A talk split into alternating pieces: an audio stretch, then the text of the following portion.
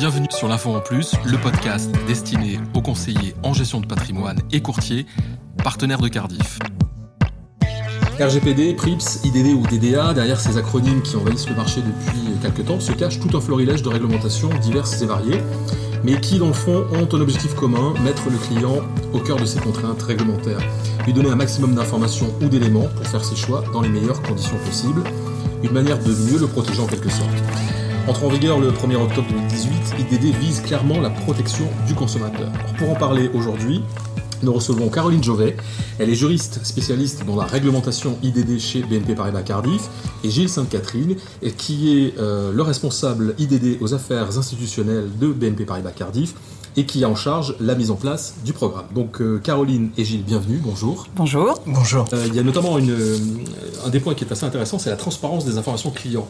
Alors c'est probablement un vaste, un vaste sujet, un énorme chantier que l'on va retrouver euh, dans, dans, dans, IPID, hein, c'est plus d'IDD, maintenant c'est IPID. Hein. Comment ça va se traduire concrètement, cette transparence des informations clients? Qu'est-ce que c'est exactement? Encore un acronyme. Encore Alors, IPID ou DIPA euh, en français, c'est le document d'information sur le produit d'assurance. Donc, dans le cadre de, la réglementation IDD, on a effectivement un nouveau document euh, d'information qui est mis en place pour euh, l'assurance non-vie, qui est donc le euh, LIPID pour son acronyme anglais ou le DIPA en français. ce document, donc c'est un document synthétique qui vise à donner les principales caractéristiques d'un produit. ce n'est pas un document personnalisé et l'objectif premier de, de, cette, de ce document, c'était de, permettre aux souscripteurs euh, finalement de comparer euh, différents produits MRH ou différents euh, produits de prévoyance pour faire un choix éclairé. Voilà. ce document, il s'ajoute au document d'information qui existe déjà. et son format, c'est là sa particularité, son format est imposé, c'est-à-dire qu'il a été normé par encore un règlement européen donc directement applicable, ce qui fait que tous euh, les IPID du marché auront euh, la, même, euh, la même tête, si je puis dire. L'IPID concerne les contrats d'assurance non-vie. Hein. En, assurance vie, on a un autre document qui s'appelle le KID, encore un acronyme, mais qui, lui est, déjà en, en vigueur.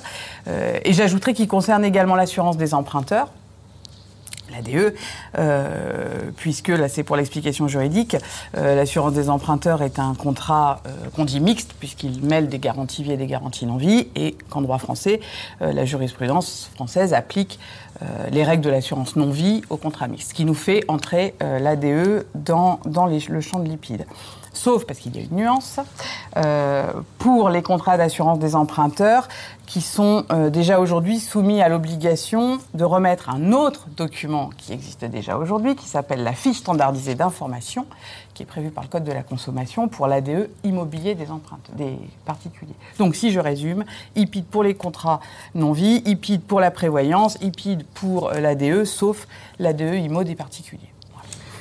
Gisèle une précision Globalement, cela va engendrer une standardisation de la présentation des offres à travers ce document qui est, plutôt bien fait, qui tient sur une page A4 et qui va permettre aussi une, plus grande comparaison des offres, puisque euh, sur le marché français et même au niveau européen, euh, ce format va être déployé en l'état sans avoir euh, la possibilité de changer les éléments du format. Caroline Jovet, on a bien compris que c'était c'était un une masse de documents assez importante. Et Lipid, euh, comment ça va se traduire en effet? Est-ce que du coup, euh, on parle beaucoup de digitalisation aujourd'hui, est-ce que Lipid entre dans le cadre d'une digitalisation telle qu'on l'entend? Alors, euh, et puis les, autres informations dues aux clients au d'IDD, parce que je ne les ai pas détaillées, mais au-delà de Lipid, évidemment, il y a des informations que les distributeurs connaissent déjà aujourd'hui, euh, sur l'identité euh, du distributeur, ses liens avec d'éventuels assureurs. il, y a, tout un tas d'informations à donner déjà sur le, partenaire lui-même. Euh, malheureusement, ce qu'on peut regretter, c'est que IDD, mais ça c'est au niveau européen, n'a pas été aussi favorable à la digitalisation que l'est aujourd'hui le, droit français depuis que l'ordonnance dématérialisation a, a permis en, octobre 2007, 2017 pardon, de, d'envisager euh, la dématérialisation de tout un, tas de, documents.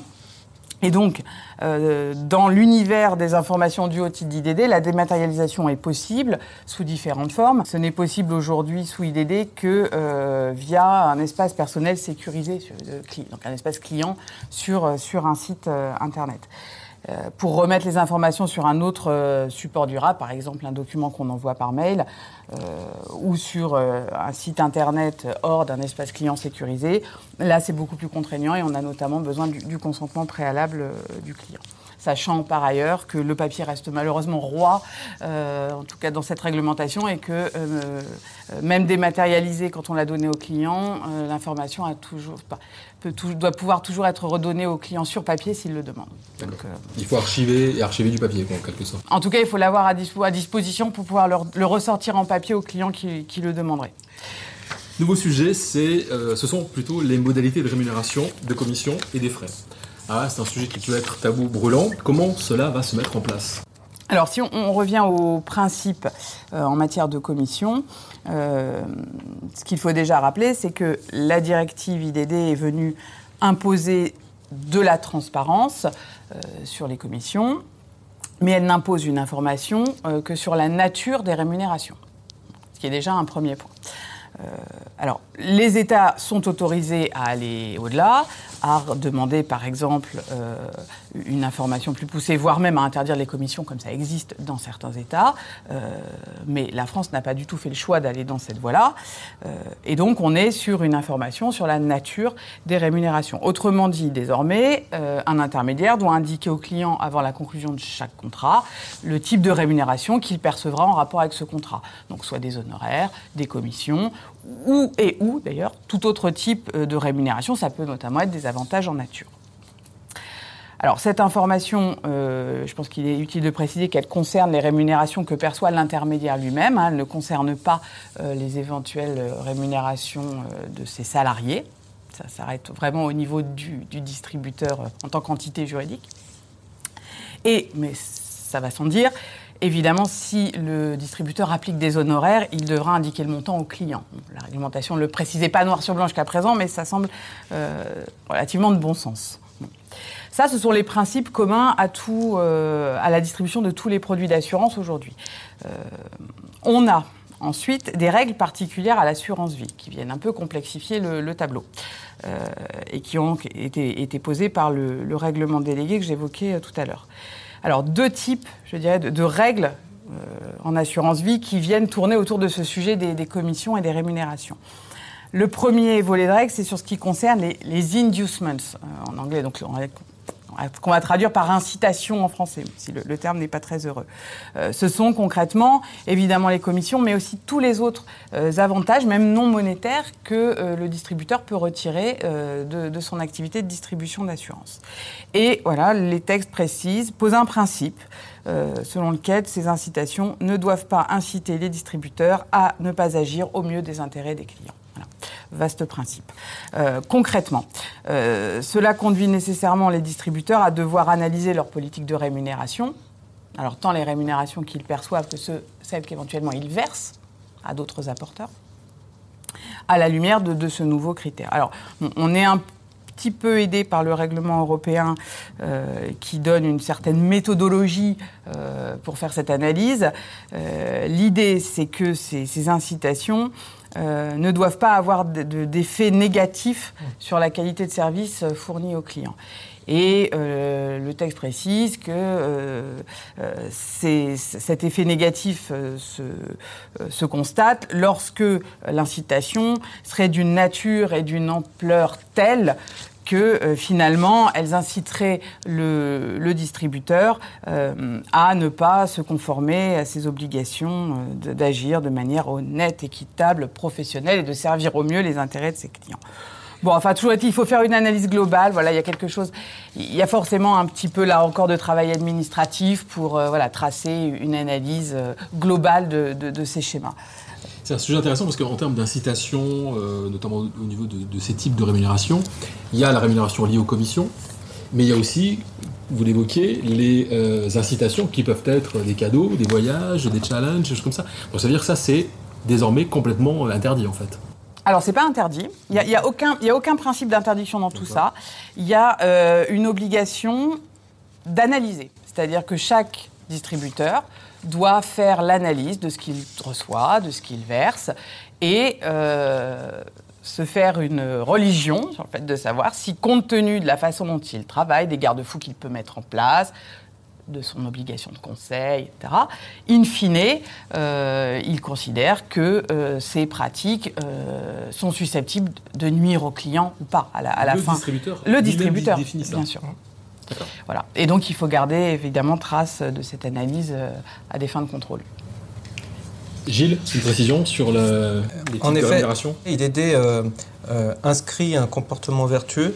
Les questions auxquelles le, distributeur va devoir, euh, euh, devoir s'interroger, c'est est-ce que euh, cela résulte de l'analyse objective de ses besoins? Est-ce respectueux de la réglementation? Est-ce que cela s'inscrit dans une relation de confiance? La transparence de la rémunération euh, n'est pas une révolution en soi, parce que c'est déjà des questions que se posent euh, euh, nos distributeurs, mais c'est plutôt davantage une évolution des pratiques. Je voulais aussi rajouter que la, transparence en matière de rémunération, en fait, est, quand même beaucoup plus souple que celle qui est imposée par MIFID 2 et qui est rentrée en vigueur en début d'année, parce que, comme l'a rappelé Caroline, elle n'interdit aucune forme de rémunération, simplement un encadrement. Mais c'est quand même, vous serez d'accord avec moi, très nouveau. Alors, autant pour euh, BNP Paribas Cardiff, on peut le comprendre, mais pour un distributeur, c'est quand même très nouveau de dire à son client voilà ce que je vais gagner sur le contrat que je suis en train de vous vendre. Sans nature. Il dit juste qu'il des perçoit commissions. des commissions euh, pour euh, des, des éléments de service rendus. Est-ce que est-ce que c'est pas pour pousser plutôt du coup les distributeurs à aller vers de plus en plus des formules d'honoraires plutôt que d'avoir des, des autocommissions? Parce que c'est pas un peu en sous-jacent ce qui. Ça peut pousser vers une évolution, une évolution des pratiques. Ouais. Mais pour l'instant, en France, c'est pas. C'est pas encore très développé. C'est pas ce qu'on perçoit. D'accord. Deuxième volet de la, de la- des modalités de rémunération des commissions et des frais. Donc, second point également sur le, le sujet des, des commissions, euh, une autre nouveauté euh, introduite par euh, IDD, au-delà de l'encadrement euh, de, ces inducements, c'est une nouvelle euh, obligation d'information sur les coûts et frais. Et ce qu'il faut comprendre, c'est que c'est indépendant de l'information générale dont je parlais tout à l'heure sur la nature des rémunérations. C'est-à-dire que tous les distributeurs, quel que soit le produit qu'ils vendent, vont devoir indiquer s'ils perçoivent ou des commissions, ou des honoraires, ou les deux, voire des avantages en nature. Mais en plus de cela, quand on est en assurance vie, on a une autre euh, obligation d'information spécifique euh, sur les coûts et frais que parfois, euh, lorsqu'il s'agit de l'information avant la souscription, on appelle ex ante. Et alors, sur ce sujet, notre lecture, c'est que le, principe fixé par, les textes français, c'est celui de la fourniture des coûts et frais via les informations qui figurent sur ces points dans le KID, le fameux Key Information Document qui est en vigueur depuis le début de l'année. Et donc, à partir du moment où euh, il y a remise du kit contrat et mise à disposition des kits support, comme l'exige la réglementation PRIPS depuis le début de l'année, on peut considérer qu'il n'y a pas de document ad hoc à créer ou d'obligation d'information supplémentaire pour être conforme à l'obligation IDD d'information sur les coûts et frais. En revanche, après la souscription, euh, là, la transposition de la, directive IDD conduit de fait euh, à aller plus loin que ce que exigeait la réglementation PRIPS en fournissant annuellement euh, le kit contrat et, les, kits support, ce qui va effectivement au-delà de la réglementation sur le kit. Donc ça, c'est, l'effet collatéral de, cette obligation d'information dans le cas où le distributeur ne perçoit pas euh, d'honoraires. Pour les distributeurs qui appliqueraient aux clients des frais en plus des frais du contrat d'assurance, donc typiquement qui euh, sont rémunérés par honoraires. Alors eux sont assujettis à une obligation supplémentaire puisque par hypothèse, le, fameux KID ne va pas inclure dans les frais euh, présentés aux clients les honoraires euh, qui sont perçus directement par le distributeur. Et donc ces distributeurs qui euh, perçoivent des honoraires ou appliqueraient d'autres types de frais en plus euh, aux clients, eux, euh, vont devoir faire un exercice d'agrégation et avant la conclusion de chaque contrat, puis chaque année, indiquer aux clients de manière agrégée, dit texte, l'ensemble des frais, c'est-à-dire les frais du contrat d'assurance, plus les frais supplémentaires que eux-mêmes appliquent. Et à la demande du client seulement, ces frais supplémentaires devront être ventilés, à supposer que dans les honoraires, il y ait par exemple plusieurs postes. On va parler maintenant de la gestion et la prévention des conflits d'intérêts. Et dans un premier temps, on va déjà, Caroline Jovet, définir ce que sont euh, des conflits d'intérêts. Alors, les conflits d'intérêts, euh, c'est une nouveauté, ça semble une nouveauté euh, dans la directive IDD. Il faut voir que le sujet était quand même déjà appréhendé euh, sous l'empire de la réglementation euh, antérieure, puisque euh, déjà hier, les intermédiaires devaient indiquer, par exemple, aux clients l'existence de liens financiers avec un assureur. À partir du moment où ils avaient plus de 10% de liens capitalistiques, ça devait faire partie des informations données aux clients. L'idée derrière, c'est bien justement d'appréhender ces situations de conflit d'intérêts. par ailleurs, hier comme, comme aujourd'hui, les intermédiaires doivent, avant la conclusion de chaque contrat, donner aux clients des informations sur le cadre dans lequel ils distribuent le contrat, euh, et notamment indiquer s'ils ont une exclusivité euh, contractuelle avec un assureur ou si, à l'inverse, ils se prévalent d'une analyse impartiale du marché. Ça aussi, ça, ça participait euh, d'une idée de gestion du conflit d'intérêts via l'information donnée aux clients sur ces sujets. Ce qui est nouveau, avec IDD. S'agissant de l'assurance vie, puisque ce, sujet euh, n'est prévu que, pour l'assurance vie dans, IDD, c'est que les intermédiaires ont là encore l'obligation de mettre en place un dispositif, donc ça va être du formalisme, pour détecter et gérer les conflits d'intérêts susceptibles de nuire aux intérêts des clients. il ne s'agit pas d'éviter le conflit d'intérêts. Il est consubstantiel à l'activité commerciale, mais euh, il faut faire en sorte que ces conflits d'intérêts, in fine, ne soient pas euh, néfastes pour le client. Euh, donc, cela doit se traduire par la mise en place et le suivi d'une politique écrite de gestion des conflits d'intérêts. Donc concrètement, mais il faut faire une cartographie des situations de conflit d'intérêt ou un registre. il faut lister les situations de conflit d'intérêt auxquelles on est confronté euh, et accompagner ça d'une petite procédure détaillant les mesures qui, permettent que, in fine, tout ça ne nuise pas euh, au client. Et, et ça c'est un point important, ce n'est qu'en dernier recours, euh, dans certaines circonstances, que le conflit d'intérêt doit être révélé au client. C'est-à-dire que les textes insistent beaucoup sur le fait que ce n'est pas une façon de gérer le conflit d'intérêt que de se contenter de le révéler au client. Il faut l'identifier, il faut tenter, il faut le traiter, il faut tenter d'en atténuer, voire d'en annuler les éventuelles conséquences négatives. Et c'est que, c'est que si on n'y arrive pas, qu'in fine, on le, on le révèle au client. Alors, pour revenir à votre question, qu'est-ce qu'un conflit d'intérêt Ça, c'est, un peu la question tarte à la crème, pardon. Euh, donc, je, je, vous livre les textes euh, du règlement délégué qui prévoit qu'un conflit d'intérêts, c'est une situation dans laquelle, euh, alors, le distributeur, ses dirigeants, son personnel, une personne qui lui est liée, ça peut être évidemment une filiale, hein, a un intérêt distinct de celui du client au résultat des activités de distribution, donc un intérêt distinct du client, ça, semble assez évident, et, tout est là, euh, que cela peut potentiellement influencer le résultat euh, de la distribution au, détriment du client. Et tout est dans le, évidemment, au détriment du client. Euh, donc après, on a des, des, exemples qui sont donnés par les textes qui sont plus ou moins parlants. L'idée qu'il puisse, in fine, y avoir un gain fait au détriment du client ou une économie réalisée au détriment du client euh, ou une incitation à privilégier les intérêts de certains clients au détriment des intérêts d'autres clients. on est sur des choses assez générales, donc l'exercice de, recensement euh, voilà, n'est pas, pas, forcément des, des plus aisés. et Bien sûr, le premier conflit d'intérêt auquel on pense, c'est la rémunération, c'est les inducements, mais il faut aussi s'interroger sur le fait de savoir si on n'est pas confronté en pratique à d'autres situations euh, de conflit d'intérêt et voir à ce moment-là comment, comment les traiter pour que le client n'en pâtisse pas. Moi, je voulais juste rebondir sur, ce que dit Caroline en disant que euh, inscrire cet engagement d'obligation d'agir euh, de manière honnête, impartiale, professionnelle, dans le meilleur intérêt du client, met en place une vraie exigence de comportement vertueux.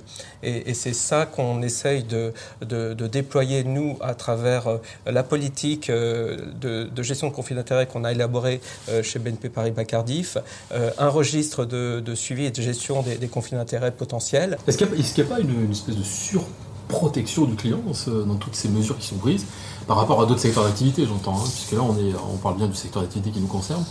Et on entend des choses qui sont. Alors, c'est tout à l'honneur de, cette directive, hein, de dire qu'il faut protéger le client, il faut l'informer mieux, il faut lui donner un tas d'informations euh, sur les tenants et aboutissants, parce que du coup, c'est pas un secteur qui est un peu surprotégé par rapport à tous les autres types de commerce qu'on peut rencontrer.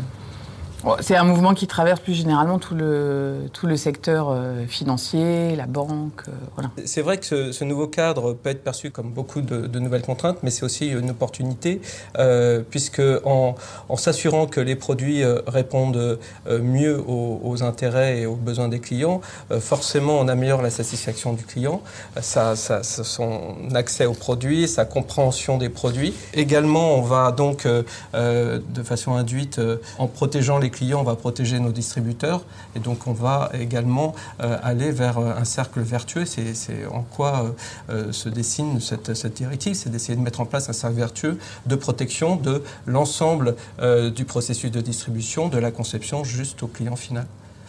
Alors c'est très bien parce que ça me permet de rebondir sur la, la, dernière question que je voulais vous poser. Ça concerne le devoir de conseil et le renforcement de la connaissance client. On est bien d'accord que ce sont des choses quand même qui sont depuis longtemps. Le devoir de conseil, c'est quand même pas nouveau. Donc là aussi, est-ce que c'est juste une évolution qui encadre un peu euh, les pratiques qui sont, qui sont déjà celles de nos distributeurs et celles de, euh, nos partenaires, ou est-ce qu'il y a vraiment quelque chose de nouveau qui, euh, qui s'insère dans ce devoir de conseil et ce renforcement de la connaissance client?